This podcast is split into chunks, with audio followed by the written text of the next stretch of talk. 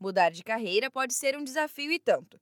Deixar para trás a estabilidade de um emprego para abrir o próprio negócio assusta muitas pessoas que desejam empreender. Na edição do Jornal de Negócios do Sebrae São Paulo deste mês, a matéria central fala justamente sobre novos rumos profissionais. Roberto Capizano Filho, que é editor do jornal, conta que o leitor vai conhecer a história de duas mulheres com profissões promissoras que decidiram mudar o rumo de suas vidas. Essa matéria ela traz histórias de empreendedoras que deram uma guinada total na vida, né? Abandonaram as suas áreas de origem, suas áreas profissionais de origem, pelo desejo de empreender. Então, a ideia dessa matéria é mostrar que, por mais que a pessoa tenha formação e experiência em uma área, no empreendedorismo ela pode fazer essa reviravolta e se preparar, obviamente, e ter sucesso. Né? É isso que a gente está mostrando com essas histórias dessas mulheres, dessas personagens.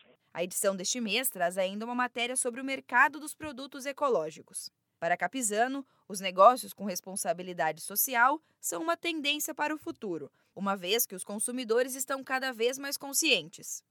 É, são, são, são vários fatores que acabam impulsionando esse mercado ecológico, né? esse mercado que está preocupado com o meio ambiente, que quer preservar cursos naturais, pensando no futuro, obviamente, né? Existem leis, a sociedade ela vai mudando, vai se transformando e vão surgindo leis que são pensadas na preservação do meio ambiente. E isso acaba virando um bom nicho para negócios. Na sessão Conte Sua História, as sócias Patrícia Gonzalez e Bárbara Bournier falam como resolveram inovar entregando comida japonesa vegana em São Paulo. E não deixe de conferir o Sebrae Transforma. Todos os meses, a sessão conta as histórias de empreendedores que revolucionaram seus negócios depois de receberem consultoria do Sebrae. Nesta edição, o leitor confere a transformação em uma livraria após um acompanhamento em visual merchandising.